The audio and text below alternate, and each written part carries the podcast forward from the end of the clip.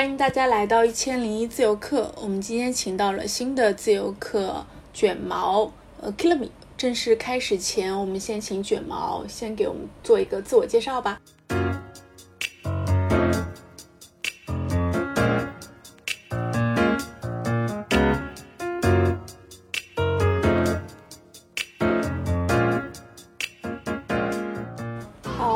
大家来到一千零一自由课。我们今天请到了新的自由课卷毛，呃，Killerme。正式开始前，我们先请卷毛先给我们做一个自我介绍吧。Hello，各位一零零一自由课的听众们，大家好，我叫 k l i n 也可以叫我卷毛或者阿卷。我是一名古日古典占星师，学习占星已经有七年了，在这个领域从事相关的工作也有六年多。曾任职某个星座类算是头部级公众号的专栏编辑，写过十万加的文章，所以也积累了一些媒体内容运营的经验。然后当时还是该平台下的首席占星师，接受用户的付费咨询。在一八年辞职之后，我变成了自由职业，成立了自己的个人工作室，同时现在也是一名资深雷诺曼牌解读师。除了线上的占卜，有时也活跃于大小试题里。二零年的时候，参加了深圳超级文和友试题，也是第一位在那里入住的占星师，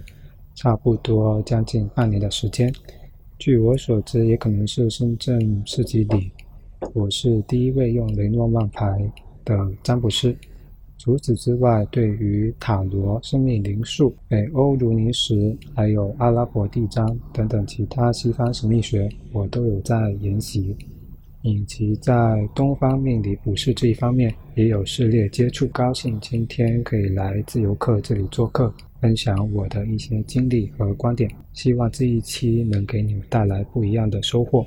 嗯，因为我有了解到你的背景，你自己也提到你是一个理工科的专业，所以我还蛮好奇的。你应该是一个非常了解自然科学的，但你怎么会选择像占星这样？一般人听过来，其实它是有一些神性的工作。我不知道占星是不是有一套自己的一些科学道理？对你来说，它的一些魅力是什么？嗯，首先，占星学其实涵盖了部分自然科学的内容，比如说数学、天文学。地理学、物理学，还有这个医学，那同时它也涉及到了哲学、历史、神话学等等这些方面。那其次，占星师这个职业它并不具有神性，呃，我们只是把星盘上的符号所象征的语言翻译出来，用一种能让别人理解的方式去解读而已。所以我们本身也是普通人。所以不必把占星师的工作啊去把它神化，嗯，毕竟古代跟随帝王的占星师乱讲话还是要掉脑袋的。对你来说，它有哪些魅力呢？占星虽然它含有一些科学的信息，但是它并不能用科学去做评断，而是独立于科学之外的一个领域，就是神秘学。那这里是两个系统，所以它们之间的标尺并不通用。那么占星对于我来说的魅力，就是象征着一个人生的地图，它有一套完善的象征语言，可以让我从中去寻找线索。那么我可以从中去探求可能会行走的一个路线，那继而可以得到合适的指引方向。所以它对于我而言是一个完善自我成长的一套工具。那解读它本身就是一种艺术，那这也是它最大的魅力。那对你来说，其实我刚刚听到你刚刚也提到，就是其实呃，占星里面还有很多有一些自然科学，包括物理、哲学这样子的。嗯，你可以详细再聊一下吗？因为我觉得大家可能对占星没有那么多的了解。就我之前也做过塔罗牌什么，我就觉得它也是相当的神秘。我不知道你可不可以跟大家具体再介绍一下占星。那占星的话，它的一个存在的历史是非常的悠久的。那最早可以追溯到古巴比伦时期，它是由一个星座、宫位、行星还有相位这些主要的元素组成的。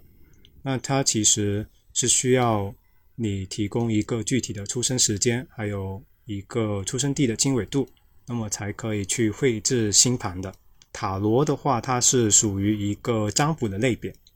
那占星学的话，主流是一个叫本命的占星，这就是我刚刚所提及到的，需要一个具体的出生信息。那这两者是不一样的。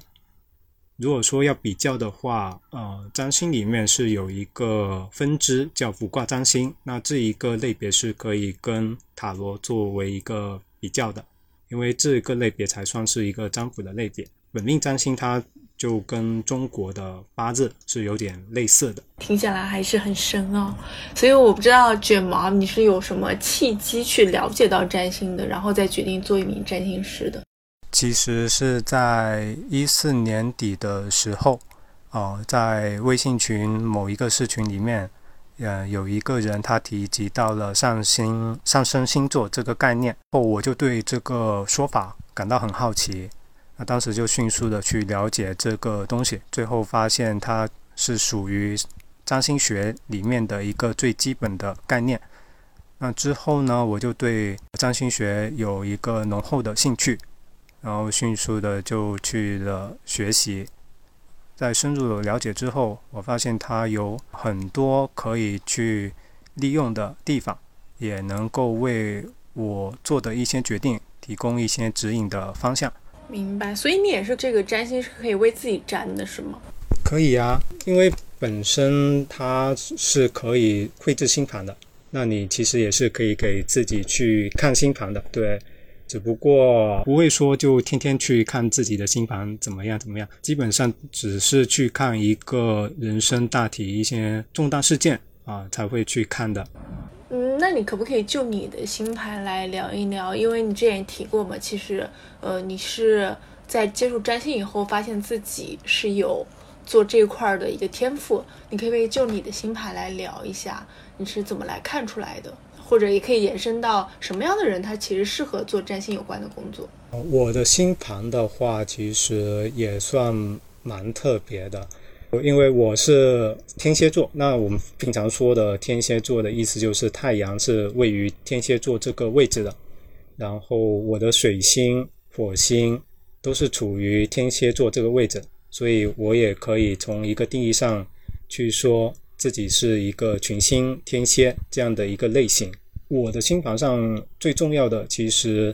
呃，是那个命主星，月亮是落到十二宫。那十二宫这个领域，它其实就是代表跟玄学有关的，所以它也是注定了我是会跟这样的一个学科去发生关联的。不限于这个学科，就但凡会涉及到玄学或神秘学相关的，都会触发到这个关联的点。适合做占星的人，我觉得他首先是要有一个钻研的精神，保持一个耐心跟专注度，因为你做这个事情，它是一个非常需要时间跟耐力的工作的，也需要你保持一个高度的专注，你才能够去分析跟解决客户的问题。其次就是要有足够的好奇心跟强烈的求知欲，因为本身你就是在位于一个神秘学的领域去。探索跟求知的，所以你必须要怀有这样的一个状态，你才能够有一个持续的动力去做。第三点的话，就是在跟客户的沟通是需要足够的真诚，你可以去共情他的沟通交流状态中所呈现出来的一些情感啊，包括他的一些问题，但是在这样的一个情况下。是不能过度的去感同身受的，或者说过度的去共情，因为你需要保持一个中立客观的态度啊，这也是第四点要说的，就是你不能太过于有所偏颇。那第五点的话，因为占星学它是有一个比较强的逻辑条理的，所以它需要你有一个清晰的思维啊，不能随便的就去下一个结论。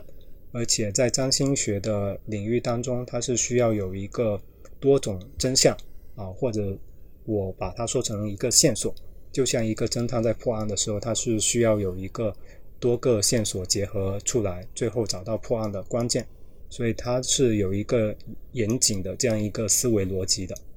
所以我觉得，如果能够具备以上这几点的人的话，他是比较适合。去做占星这样的一个事情，那最重要的其实还是兴趣，就是你首先你得对这个东西感兴趣，但是你不能持有一个怀疑论，或者是你站在一个灰色地带，然后又要去接触这样的一个东西，这样的话就会在你以后的学习或者是职业的生涯里面会充满很多的矛盾。所以必须要是非常相信占星的人，他才可以做这个。嗯，首先得是有这样的一个态度存在。那占星它是专门需要去学的吗？它会有是有一套系统的方法吗？其实我很好奇。系统的方法，其实最好的学习方式还是去靠谱的机构，或者是寻求一些名师去报班学习。那当然，如果这个人他有足够的理解力，或者是对信息的一个判断能力，在这样的情况下，也是可以尝试去自学。只不过这个过程费时就会有点久。占星学因为它的基本知识框架是固有恒定的，那分析的过程中也是像我刚才说到的，讲究逻辑跟条理，就像建房子一样，地基你要打得扎实，楼梯要有合适的位置。房间的作用和条件是怎么样的？这就相当于在占星学的学习过程中，第一个基础概念是要熟记的，第二个就是真相之间是要合理取用的，最后星盘的结构状态是如何，你要去判断。这整一个过程都会呈现出一个层层递进的状态。所以卷毛，你平常是生活里面是会比较严肃说话吗？因为我跟你聊天，我发现你还是蛮严谨的，对于占星这一块儿。其实是对于自己比较熟悉的领域，我可能就是会比较严肃对待，所以大家也不用说，就是看我现在这样说话比较严肃或者是冷淡的这样的一个口吻。占星学的话，它确实是有点枯燥。对，因为你不能说像其他的比较，呃，具有艺术感或者是创造感的那种东西去氛围营造，所以这个也是需要你去慢慢的沉淀的。那本身的话，我在做一个占星的咨询过程中，跟我平时的一个状态还是反差比较大的。会更像我现在跟你说话这样子吗？可能比较严谨，可能比较稍微有一点距离感。差不多啊，因为做占星的话，就是需要去明确界定好跟客户之间的关系。这其实有点像是心理咨询里面所保留的一个原则，就是要保持这样的一个中立的一个关系。这样的话，其实对于一个咨询的工作是比较合适的。其实我之前我有朋友帮我看过我的星盘，但是他可能是在帮我看一些上升星座什么的。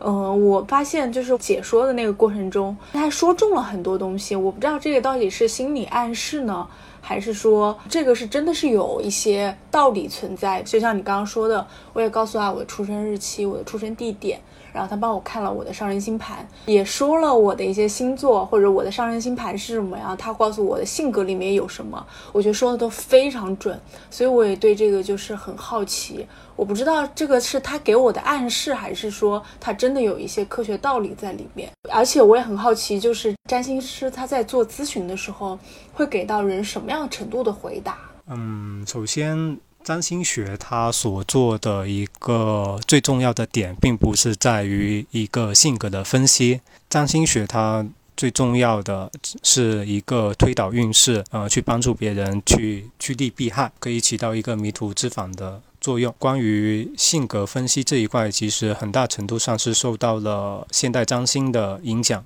在占星的流派里面是有分为古典占星跟现代占星的。古典占星它是比较注重事实的论断，古代就是比较铁口断言，说你这个什么时候会怎么样怎么样啊。那现代占星它就是结合心理学分析你的一个心理状态啊，或者是你的性格倾向。那我本身的话，我是以古典占星为主的。在你说到这个问题的时候，它其实是有一些吻合的地方的，但更重要的是在于运势的一个推导的过程。只能说命格的一个部分是它最基础的一个内容，包括你从星盘上，甚至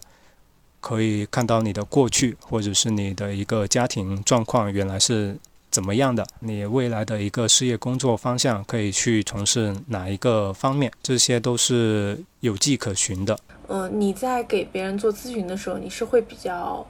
有断言的，是吗？是不太会模棱两可的。嗯，对，因为打个比方，就是命运这个词，它是由两部分组成的，一个是命，一个是运。那运的话，其实你是可以掌握在自己手中的，但是你只能在你限定的上限阀值里面去改变，是做不到超出那个上限的。这个就是它的一个内容。运势的一个情况就是，它是需要有这样的一个形式呈现的。那在这样的一个状态下，是可以通过星盘去选择一个合适的方式，去帮助别人做一个合适的决定啊。比方说刚提及到的卜卦占星，卜卦占星这个分支，它是可以为你任何一个具体的事情做一个分析的，甚至包括你去找一个走失的小猫或者小狗都是可以的。还有就是关于工作上的选择。都是可以通过这个星盘的一个对比信息去做一个比较合适的决定，从而去规避一些不利的因素。好的，它其实还是可以帮助来访者做一些决定的，是吗？不不仅仅是告诉他有一些什么。准确来说，新房不是帮你做决定，而是说新房告诉你有这样的一个信息，告诉到你这样的一个点，但是最后你选择怎么做是掌握在你自己的手上的。有的人他可能就是听了之后摆烂啊，或者是不去做什么；有的人他其实是可以选择去做的，只不过做的一个程度是怎么样的，是取决于他这样的一个付出跟他所做的这样的决定。他其实就是可以给来访者一些资讯，或者一些关于他本人的一些信息，对，从而可以帮助他们挖掘没有注意到、没有意识到的潜在的问题跟因素，或者是其他信息。你是可以分享一些客户的案例吗？还是这块都是需要保护的？正常来说，客人的案例都是要得到保护的。即便是我要做一些公开的分享的话，也是需要征求他本人的同意，除非是有多种案例的情况，可以去摘取他们当中的一些共通点来说。就是在你有限的这个范围里面，其实我还蛮想听到的案例的话，可以说一些名人，或者是说涉及到关于占星师的。小故事这些是没什么问题的。好的，那可以说一些名人吗？我相信大家应该很想听。名人的话，最著名就比尔盖茨吧。比尔盖茨的话，他的星盘就是贵格挺重的。那所谓的贵格，就是他事业的一个状态都是呈现出不错的这样的一个局面。因为他的一个星盘，它是月亮高过于上方的。那我们在占星里面有一个。格局的论断法就是叫做孤月独明，就月亮高挂于天上，其他所有的星体都是位于星盘的下方，这样就造就它在一个格局的这样呈现上是有一个不错的优势的。那另外的会涉及到占星师的小故事，就是里根，他当时在选总统的时候，所有外界的人都是对他不看好的，然后只有他的媳妇加上他当时找的。占星师就这两个人是对他支持的。那最后里根也是凭借着张星师的建议拿下总统的位置。之后的一些大小事情，他都会去咨询这样一位张星师的。这个张星师也跟在他们身边很久。所以占星还是可以帮人做到很多的预测的。占星本身他做的就是预测，而不是在于一个性格的。分析，因为基于现在的网络平台都是会撰写运势文章，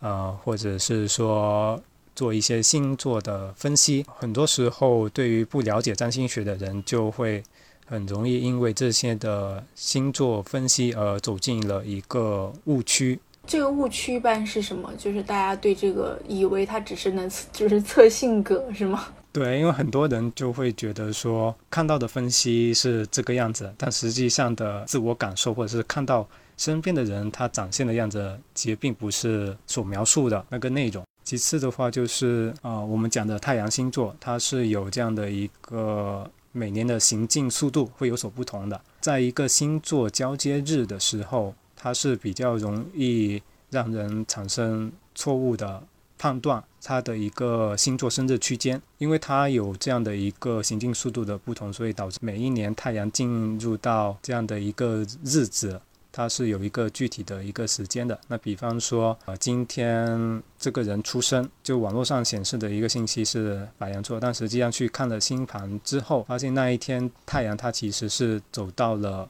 金牛座的这个位置，所以它实际上是一个金牛座。特别是在交接日的时候，如果出生人没有去看新房的话，估计是很难断定他的一个太阳星座是什么样的。就是这中间其实还有很多一些精细化占星过程，这个都需要占星师自己亲自去看才可以，而不是在网络上搜一下就可以的。你是从大学就开始接触到占星的，然后工作的话也也是选择了占星类的一个内容运营的工作。我想知道你是什么时候开始意识到，其实这个兴趣也可以变成职业的呀？应该可以说，从我一开始学习的时候就有意识到这个东西了，因为那时候微博也算是大家口中的热门平台了。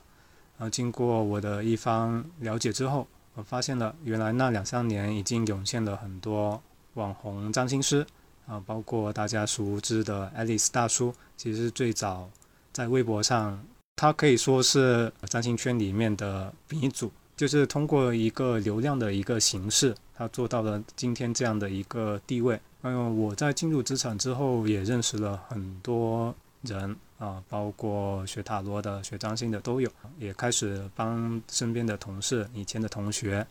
还有好朋友，还有收费看星盘，我的认可度也随之慢慢增加。进而他们也会介绍其他人来我这里看星盘，而且因为看星盘本身这个过程是很耗费精力跟时间的，它也是一种劳动的付出。严格来说是属于一个咨询方面的服务，所以它也可以成为是一种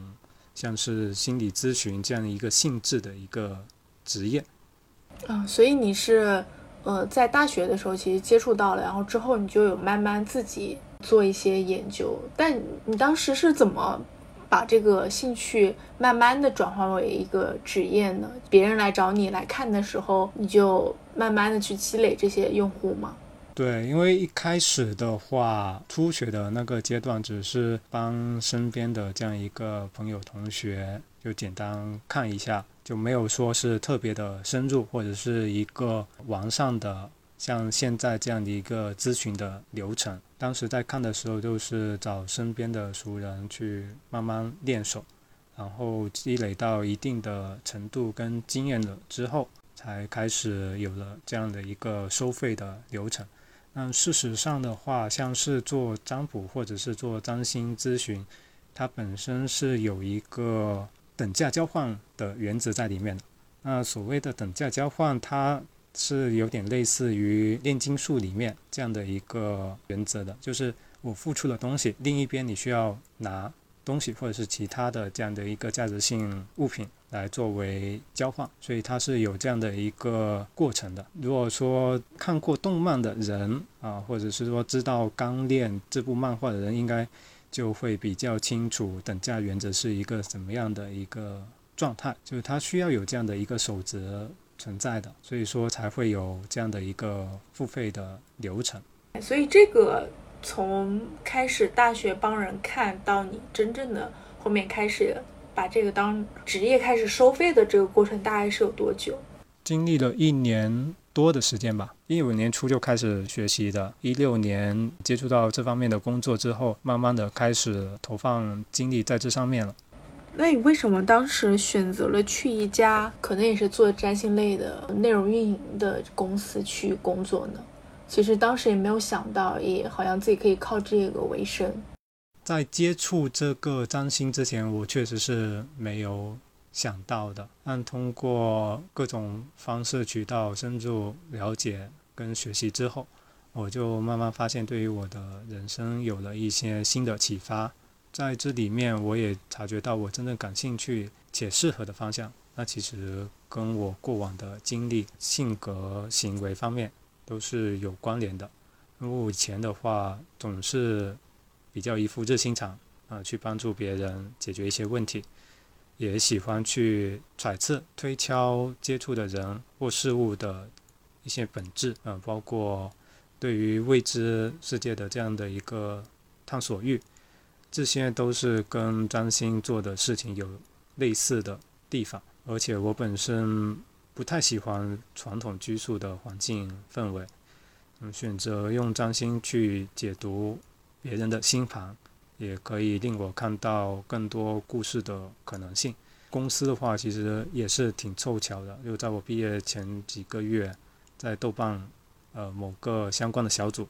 刚好。他们是在招聘这个星座内容的岗位的，然后我就去拨通电话去尝试了，后面也是顺利通过了电话的面试，还有试稿这个流程，最后去跟老板终面的时候，嗯，拿下这个 offer，结果也是。八九不离十吧，这个还挺神奇的。就是你是通过占星逐渐发现自己的一个兴趣爱好，包括自己的一个性格特点，甚至一个呃想要去钻研的一个方向。但是我觉得这个真的就是兴趣在引导你做很多事情，包括找到了这个职业。嗯，对，因为我觉得我做事情的一个最大的。因素还是我个人的一个兴趣在驱动，或者说在做这个事事情，我可以达到一个心流的状态，我能够在这样的一个状态下去感觉到愉悦的氛围。这个心流的过程是指在给别人做咨询占卜的时候，是吗？嗯，对，占星某种程度上，像我刚才提及到的，就是它也算是一种艺术。只不过它的一个创作形式不是被传统所看到的那个样子，它也是在一个创作的一个流程当中，所以能够在这样的一个状态下去体验一个心流的形式。那其实你在找到这个方向的时候，你也是看过自己的星盘，这个是不是也辅助你更多的去了解了自己？对，没错，因为在看到星盘的时候，我其实对于自己。不想要什么，我是清楚的，但是我那个时候还并不清楚自己到底是想要什么样的。通过对于自己的一个星盘的分析，再结合同行也有看过我的星盘，也是给了一个同样的这样一个评价。所以星盘这个工具也是在让我去发现自我，然后去完善个人成长的这样一个工具。那我想这个工具可以你来做，那你也这个工具其实也可以帮到别人。我觉得大家也可以通过这个咨询或者这些星盘，也能看到自己的一个就是天赋所在吧。嗯，因为我想通过这样的一个工具，可以帮助更多人去尽早的趋利避害，或者是说能够让他们去做他们自己，能够从他们的一个。人生里面体验更多的一个可能性，而不是在拘束于当下的那样的一个环境。我想知道给咨询对象的这个回答大概在一个什么样子的程度，就会告诉他你的这个职业方向是在哪儿，你的未来往哪个方向走会更好，会给到这种程度的回答吗？还是会更确切一点？嗯，像你刚刚举例的，因为在咨询的过程当中。回答的部分一般是会有一个明确的大的方向的一个问题上面，其实是需要有一个内容的范围，然后同时也要取决于这个占星师他是属于什么样的流派的，因为不同的流派他回答的程度就可能会不一样。三百六十行就是行业岗位就。不断的在细分嘛，现在有的这一个占星学框架里面，它所能做的就是会去判断一个大的一个方向，或者更贴切的这样一个领域，这个它是能够做到的。但是具体的一个层面的细分，还是要结合当事人他的一个兴趣爱好啊，或者是说他想要取得怎么样的一个目标，这个是跟他们。这样的一个想法有关联的，明白。那像你这样偏古典型的这样的一个占星师，他会回答的问题，对于咨询对象来说，他的回答问题会越具体，说明这个占星师的能力越好吗？或者越高吗？来怎么样来分辨这个占星师的能力呢？要分辨这个占星师的能力，那首先就是他说的这个事情是能够对应到点上的。最简单的就是看他是否能够看出过去这个当事人所遇到的一些事情，出生的时候他的家庭环境氛围是怎么样的，哪个时间点碰到了什么样的一个事情，这些大方向上能够说准，基本上就是比较能够断定这个占星师的一个水平的。因为不同的占星师水平的人看出来东西，他是。会不一样的，即便是同一张盘的话，水平等同的占星师，他也会解读出来不同的一个细节。因为你是从大学时候就开始接触占星嘛，然后第一后面工作了，也选择了这块的工作。嗯，你会和身边和包括父母怎么来介绍你的职业呢？因为我觉得好像这个可能在我们的父母那边，包括一般的朋友，大家都比较。难以理解占星的他的这个职业性，我不知道他们会不会认同你做的事情。嗯，在现在的呃我的一个关系圈里面，我一般就会调侃说啊，占星是西方玄学的算命啊，这跟我们中国的八字有点类似。只不过提供的出生信息要求更为严谨，那大致上就是会这样去介绍，它是跟这样的一个天体运动是有关联的，所以能够对应到世间万物上，所以它也有哲学性的东西在里面。至少一半人吧，我觉得还是能够认同的。毕竟现在信息渠道比较发达，所以他们接触的东西也比较多，也能够理解。小部分人的话，我觉得。他们可能只是体现出尊重，但是态度上不大认同。父母亲戚那一边的话更难理解了。对于他们来说，占星是一个比较新兴一个东西，想向他们解释的话，他们也很难去明白当中具体是怎么样体现的。大概就是知道啊，这个就是跟算命差不多这个意思。那其实你还蛮勇敢。刚刚毕业那会儿，其实大家也不太敢真的选择自己感兴趣的或者想要去做的，基本上是也是顺着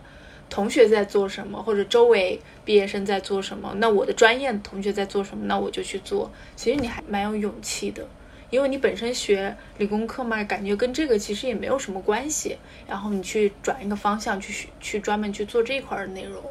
我觉得这个确实是蛮需要勇气的。我不知道在当时你是怎么想的，会不会还是纠结或者有犹豫呢？其实当时也有纠结过，也有犹豫过。庆幸的是，刚好就是碰到了我说到的那一个工作的机会，也庆幸得到那个老板的赏识，不然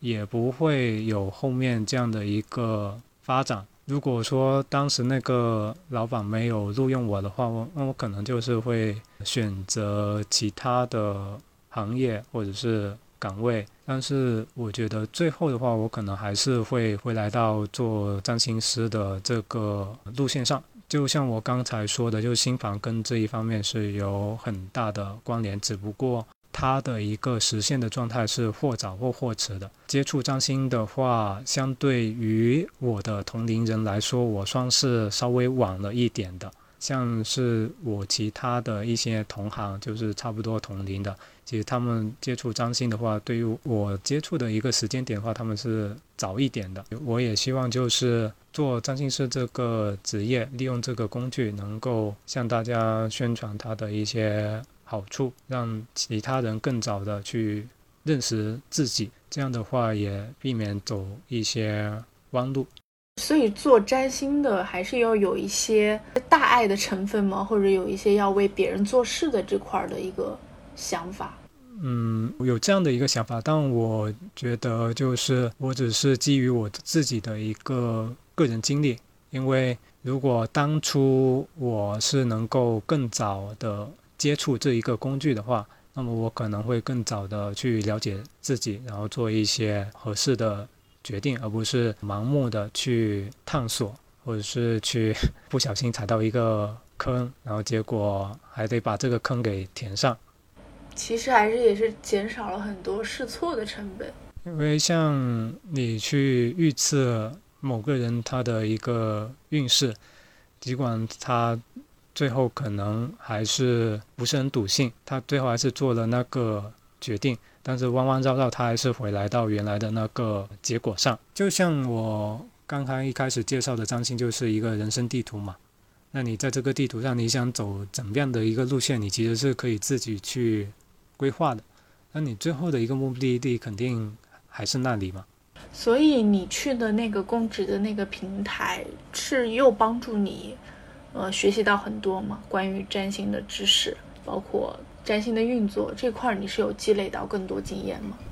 嗯，这一块的经验，我觉得可以总结下面几点吧。第一个要立人设，就是你需要去有这样的一个角色，去跟你的一个用户群体对话，让自己成为他们朋友。这样的话呢，是能够让你跟用户之间的粘性更加强。那第二点的话，就是要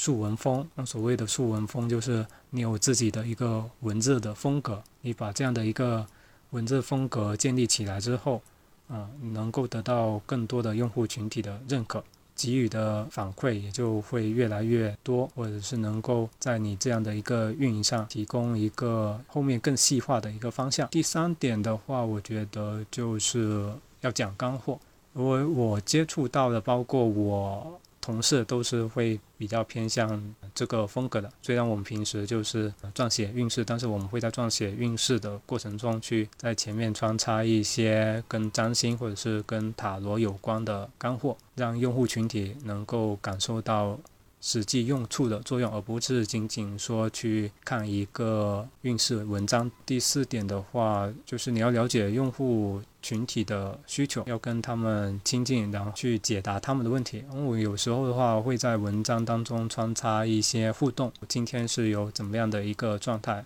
啊，或者是说困扰你的问题是什么？通过这样的一个对话，在留言上互动，去解决他们的一些困惑。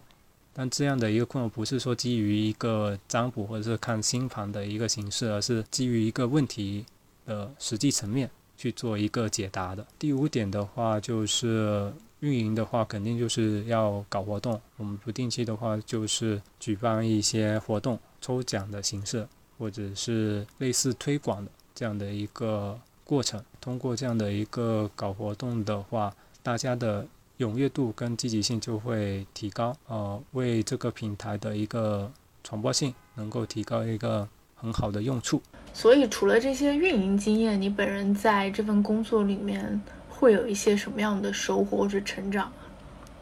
我还挺想知道的，因为我感觉这也是你的一个非常关键的一个阶段，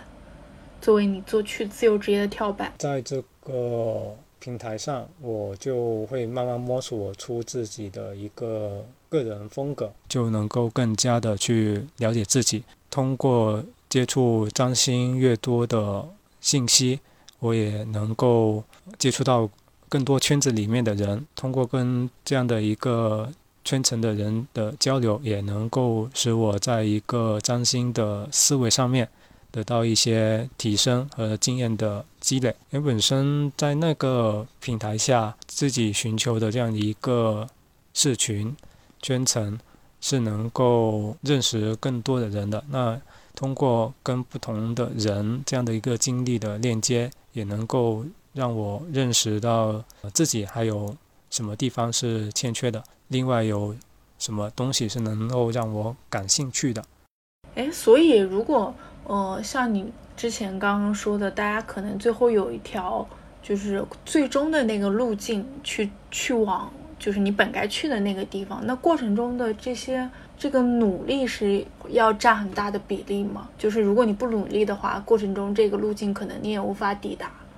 对，你可以这么说，就好比我今天说你有桃花，是吧？那你今天什么都不做，那你又怎么会跟这样的一个东西产生关联呢？除非是说这样的一个桃花是不请自来的，那也也有可能说嗯，你在工作中碰到了什么样的一个情况，但是你又不尝试去解决，考试了你又不去复习，那你又怎么能够去获得一个很好的成绩呢？所以，你对于生活中或者是生命里面发生的这些事情，比如你很幸运有了这样一份工作，然后接触到了这些圈层里面，包括你自己也很努力，仍然在去学习这块的知识。你对于这些努力的话，可能还是会感恩或者感谢或者觉得庆幸吗？就是你还会有这块的情绪吗？还是会觉得其实这一些都是已经被安排好的？它不算是安排，而是我自己更愿意主动去做的一个。事情，因为我有接触到这样的一个东西了，所以我更愿意在这样的一个领域里面继续去投入。而且占星学的话，它并不是说你学了会运用了就结束了，因为它还是需要不断的进修跟提升的。你要在这样一个占星学里面学一辈子，肯定估计也是学不完了，因为毕竟占星学都有。几千年的这样的一个历史了，你再怎么个浓缩法，你也是很难去学得完的。而且现在占星学也是在不断的完善跟推进，在这样的一个历程当中的，不算是安排好的，而是我自己的一个选择，就是更多的发挥了自己的一些能动性，但是这个方向是固定的。你是什么时候确认了自己大概可以出来做自由职业了？因为当时的话，呃，我在平台上也积累了一些用户，再加上我平常接触的人里面也有熟客，所以说当时也是有这样的一个决定想要出来。另外的话，因为想要跟女朋友啊一起在一个城市，所以当时也是决定去另外一个城市一起生活，所以。就决定说在那个平台出来，在那个平台工作的时候，你有打算过说，哎，之后可以做自由职业，我可以做一些计划什么的？计划的话，可能说不上，就是想法是有的，只不过看一个时间的这样一个推进怎样的程度。离开了那个公司之后，我就是去往另外一个城市了，也是跟那个公司仍然保持一种合作的。关系就是一个长期专栏供稿的这样一个形式，只不过是处于一个远程工作的一个状态。之前有一些还是工作可以继续做的，因为我看到你的职业上面也可以也写了一些撰稿人的方向。对，因为本身我在里面的岗位也有涉及到撰稿的，在离开了这个平台之后，我仍然就是可以通过撰稿的形式，还有。像是咨询付费这样的一个项目，积累这样的一个收入。所以你是不光接咨询，你还是有一些别的业务的渠道，是吗？那在那个占星的这个职业的这个运作上，你有总结到什么经验吗？就是它还可以为自由职业者可以开辟出哪些业务方向？经验的话，我觉得，嗯，如果是要去。做流量的那可以去往短视频的方向去做，但是现在短视频上面的话，这样的内容其实是挺多的，要在里面突破出来的话，其实是有点难度的。嗯，在平台上面的话，不是说单独的去说占星的内容，而是去很多人都是打擦边球的形式，就是标杆星座这样的一个内容。其次的话，如果想要做一个比较严谨的，或者是有一个底蕴的这样的一个状态，那可能就是通过一个撰写文章的形式，呃，通过这样的一个长文的输出去积累一批受众。这样的话，你的一个方向是比较明确的，或者说你的一个受众可能是跟你的一个同行。或者是对于爱好者，它是有关联的。其他的业务方向的话，基本就有这几个内容。那一个就是培训的课程，培训一些占星的小白或者是爱好者去学习这个占星的内容，帮助他们提升占星咨询的技巧。那另一个就是刚才提到的一个撰稿的形式。嗯，撰稿的形式其实。主题是不限的，就看你自己擅长什么样的内容。有的人他可能会写一个天象的运势，有的人适合去写一些事件的分析跟天象的结合，那有的人就是会写一些跟占星的的历史或者是人文这样相关的内容。那第三个的话就是主题的讲座，因为十来年前，呃，这个占星的话其实也有这样的一个铺垫。因为那时候的话，豆瓣小组其实有很多跟占星内容有关的，啊，包括呃早期的这样的一个占星师，他也是有跟企业合作去开办一些讲座啊，或者是说啊企业的员工内训会有这样的一个内容的呈现的，所以也可以通过这样一个线下的场景去做一些分享。另一个场景就是个市集这样的一个呃形式，跟市集的主办方合作，然后呃租赁这个摊位，然后你可以去接触更多的人群，去了解啊现代人对于占星它的一个感受是怎么样的，那从中也能够积累你一些跟现实生活中能够接触的呃用户群体。最后一个的话就是周边的定制，因为有些占星师他发展到了一定程度的话，他可能会自己就成立公司或者是成立工作室，啊，自己做一些，比如说像是蜡烛、行星的护符，嗯，还有其他像是水晶这样的一个饰品，这些都是属于一个周边的定制，所以他们也能够。从这样的一个方向上去进行一变现，而且占星师他其实做的东西，或者是说他其他的一些类目，也不单单只是占星。有有的人的话，他可能还有其他的技能，比如说像是塔罗，因为塔罗里面也有跟占星有关的内容。嗯，还有像是雷诺曼牌，呃，也是一种占卜牌。嗯，另一个就是卢恩符文，所以一个占星师的话，他并不单单只是关注于占星这个领域，他其实是可以去触类旁通的，包括有的占星师他还会跟这个东方的命理、八字、紫微啊做一个结合，因为任何的术数它都是有局限性的，通过这样的一个结合，可以去弥补他们在一个技法上的一个缺陷。所以这也是一个可以利用到的点。其实它还是有一些触类旁通的东西，就是占星，就是大家了解的可能就是占星，就是只是做咨询，但是它其实有很多衍生出来的一些其他的方向，其实都可以去做。因为像是占星，它分支是很多的，前面只介绍了一个本命的占星，还有卜卦的占星。那其次还有这个质地的占星，啊，我们就英文缩写是叫 ACG。那这个 ACG 的意思就是去通过你的一个星盘信息去绘制一张地图。那这个地图的话，它是跟一个坐标系，就是一个地球的一个坐标系是有关的。这个地图上面会呈现出数条行星线。它经过的一些地方，通过这样的一个行星线经过的地方，可以帮助用户去做一个旅行或者是留学这样有关的一个决定。那还有另外的一个就是直时占星，那直时占星其实就有点像我们中国的，就是选一个吉时啊，然后你要在这样的一个时间点，你要去做一个什么样的事情，那你可以通过你要做的事情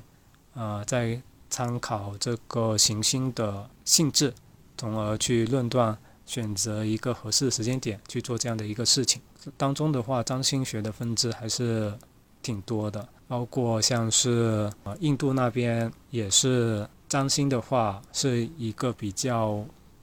受民众推崇的，或者是他们当中是有比较强的一个信仰。因为印度地区的话，它是比较重视这样一个宗教的，所以他们对于呃，占星师这样的一个身份也是，呃，甚为敬重，呃，而且他的一个星盘形式跟传统的西洋占星是不一样的。印度占星的话，它就是一个方形盘，呃，我们常见的西西洋占星它的星盘是圆盘的，而且这两者采取的一个黄道形式是不一样的，一个是这个回归黄道，哎，那一个是一个恒星黄道，所以这两者在一个论断上面，它会存在一个体系上的不一样。嗯，明白。这我刚刚突然想到，其实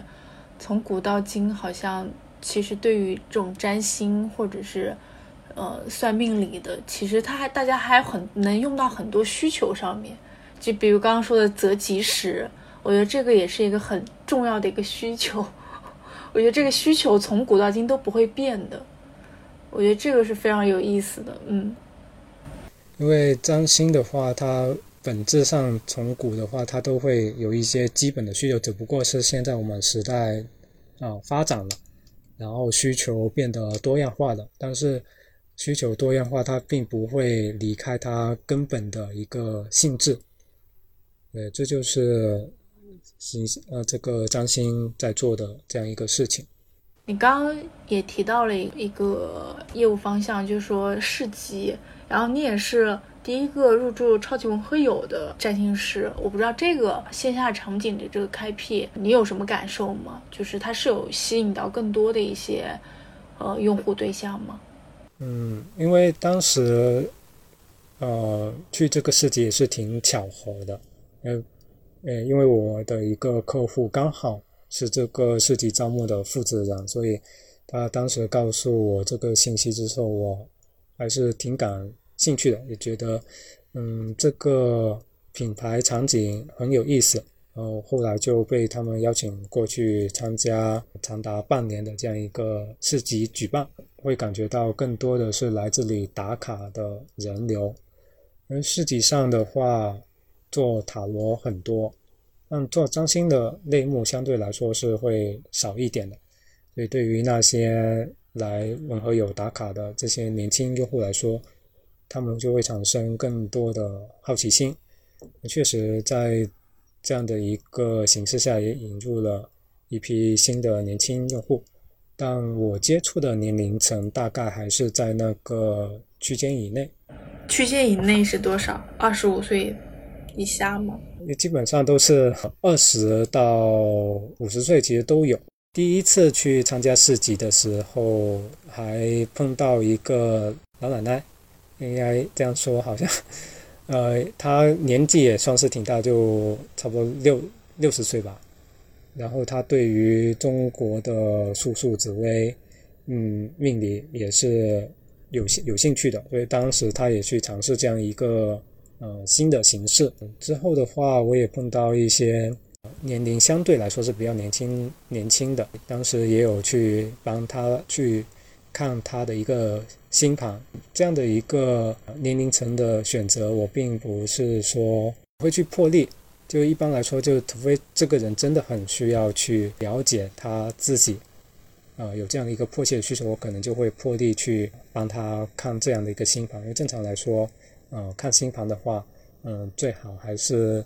要十八岁以上是比较好的。所以这个线下场景你是推荐的吗？市集这个场景我还是嗯比较推荐的，因为现在的话受场地的一个作用，所以能够帮你吸引出更多的对于这样一个类别或者说很少接触到这样占星的一个东西的人，他能够获得一些帮助。因为很多人他可能受限于信息渠道，所以他并不能实际接触到这样的一个职业。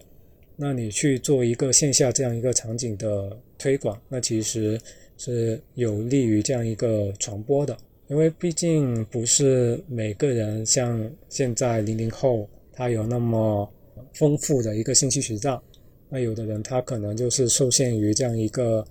呃线上的一个形式，所以很难去接触呃占星师或者是塔罗师这样的职业。而且在线下的一个接触，其实能够更加给予别人一个信任感跟真实感。嗯，因为我有也有观察到，好像占星是这四五年好像兴起的。就因为我是就是发现最近这两年，就是在大家对占星或者是对塔罗其实特别的关注，包括 Alex 大叔那个公众号我也关注了。我不知道你对这个占星的这个发展有过什么观察吗？在你接触到，因为你很早也一五年就开始学习了嘛。我不知道你有没有发现，它其实是越来越多人在开始接受了。呃，说起这个占星文化的话，那兴起的话，最早都可以。呃，追溯到一一年，就是微博刚火的那那几年，其实是呃，在一个文化的传播上是挺多的。追溯到起源的话，那可能就是一个豆瓣小组，因为豆瓣小组这样一个社区啊，小众社区，它的一些文化呈现也是有这样的一个呃传播的作用的。再早的话，占星传入国内大概就九七年前后，不过那个时候相对来说。呃，知道的人是比较少的，因为毕竟那个时候网络时代也不发达，这个时代是起到一个很大的作用，所以以至于在呃一五年之后，呃各种平台的兴起，促进了这样一个信息的传播，啊再加上呃学习的一个方式啊或者说门槛，它也降低了，因为正常专心学习的话，呃以前都是。要去到伦敦占星学院，或者是澳洲占星学院这样一个国外、海外的专业学校去学习的。那随着线上形式的开展跟丰富，嗯，也可以通过一个线上的形式去学习占星的专业知识。包括国内也有涌现出一些专业的机构去做一个培训，甚至跟我刚才提到的这些海外的专业学校去做一个。本土化的合作，呃，因为海外的话，它的一个教学语言肯定就是英语，呃为主的。呃，本土化的话，就是你在考试或者是学习的时候，是能够以一个中文的形式去教学的，所以这样也去解决了一个语言上的这样一个呃教学上的缺点吧。在这个接受程度上，我觉得占星文化它是有这样的一个历史底蕴的。随着大家的一个认知的扩展，对于这样的一个东西，它会有更多的理解啊，跟接纳。经过几年的文化传播，它是能够让别人，或者是说让大多数人打开这样一个视角，去理解不同于东方命理的。另一种形式，其实还是根据这些网络一些发展，包括大家这个接受信息的一些这个门槛，就是开始被突破了，然后所以越来越多的人能接受这个了。因为毕竟张欣你在古代的话，他只是服务于帝王嘛，慢慢的一个时代背景的迁移，所以他也渐渐可以服务于大众。那，就像我刚才说的，就是正是因为一个信息渠道的拓展，让我们能够更容易接触到这样的一个观点跟理论了，所以大家对于这样的一个东西也会感到好奇，更变得容易接纳。那现在像占星这么被人越来越被人关注啊，你觉得会和当下这个？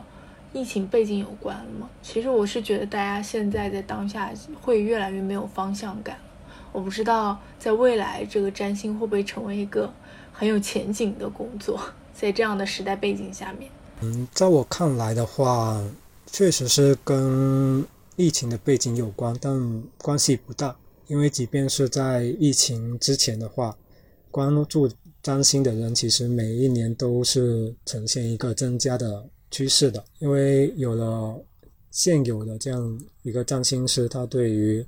占星这样理论知识的传播，所以它是能够起到作用的。那即便没有疫情的时候，呃，当中也是有很多缺乏方向感人，他不知道自己该做什么，或者是说，嗯，他在这样的一个状态下，他需要去寻求一个工具。所以，不管有疫情还是没有疫情，占星依旧是会越来越被人关注的。至于在未来的话，我这这个真说不好，它是不是一个有前景的工作？那你如果说有前景的话，那这个前景可能要打引号，因为就现在而言的话，张欣其实在国内还是很难接受到一个呃专业的认可的。那所谓专业的认可，就是说，包括呃机构，它所颁发的也是仅限于这个机构它对于你的一个水平的认证，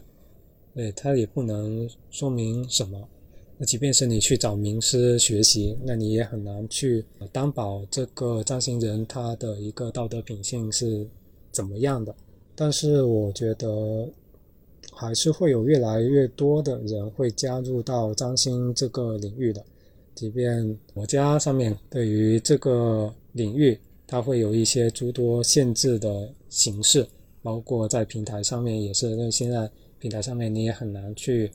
搜索到跟这个有关的内容了，就是你甚至还要用一些偏僻的词汇或者是颠倒词序这样的一个形式才能够。找找到内容的，在这个内外部的环境而言，这个真说不好，它是不是一个有前景的工作？但是，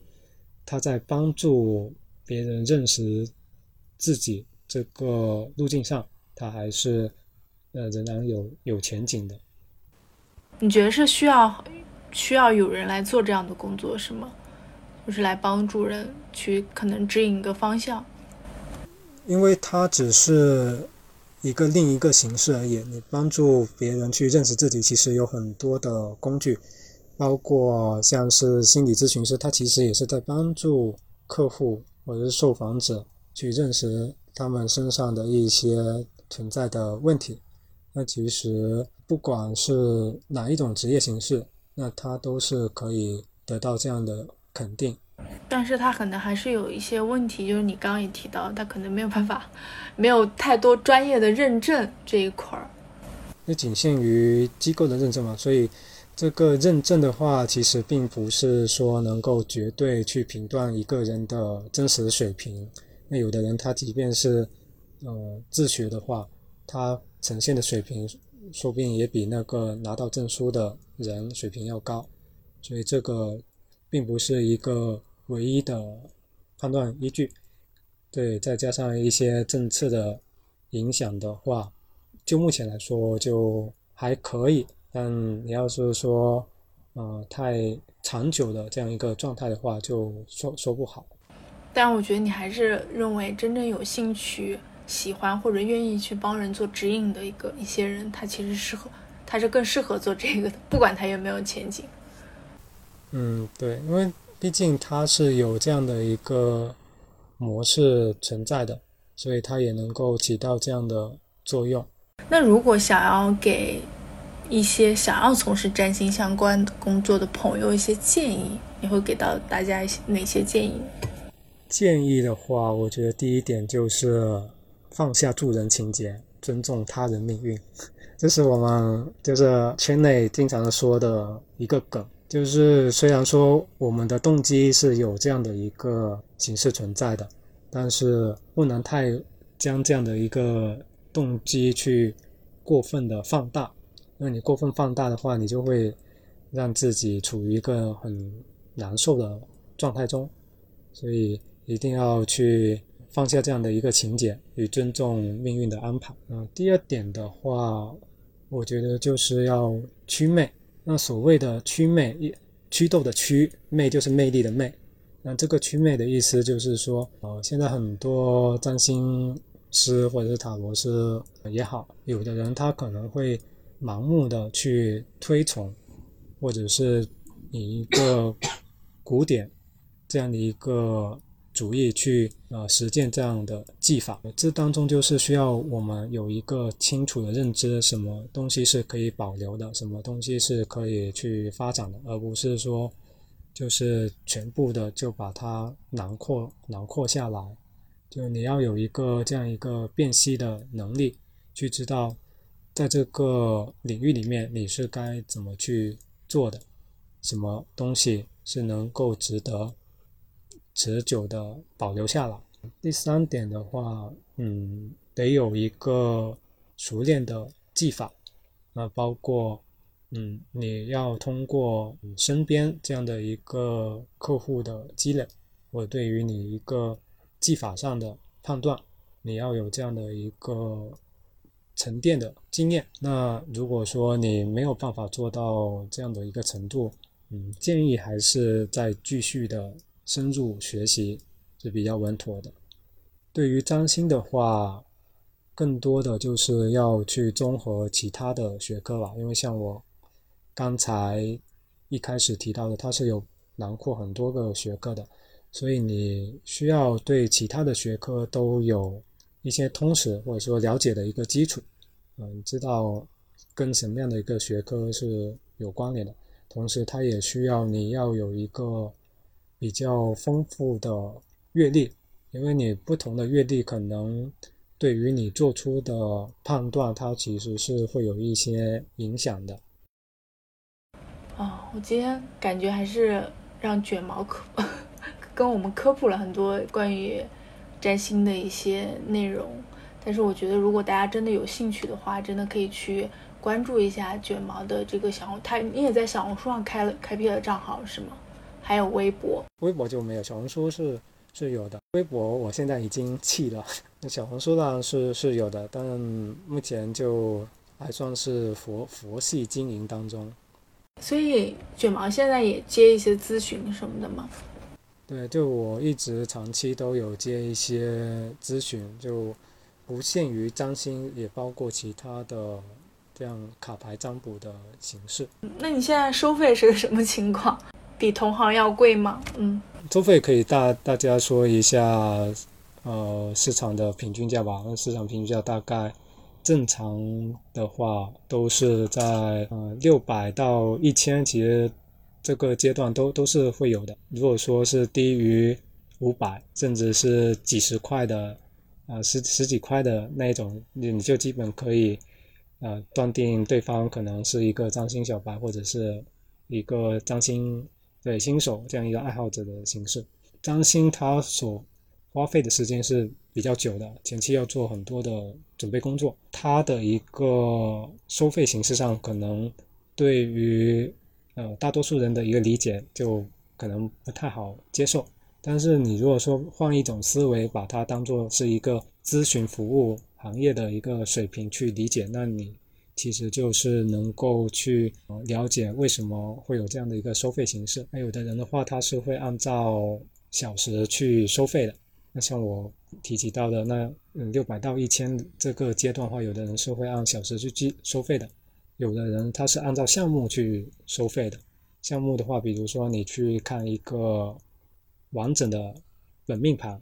那他可能就一个盘收你。八百或者是一千，这个看他对于自己呃水平服务的一个定价。但我我觉得这个价格的话，其实跟真的就是跟做一次咨询是差不多的。因为如果市场做心理咨询，其实也是差不多是这个价格，可能还稍微高一点。再再不济也也差不多就是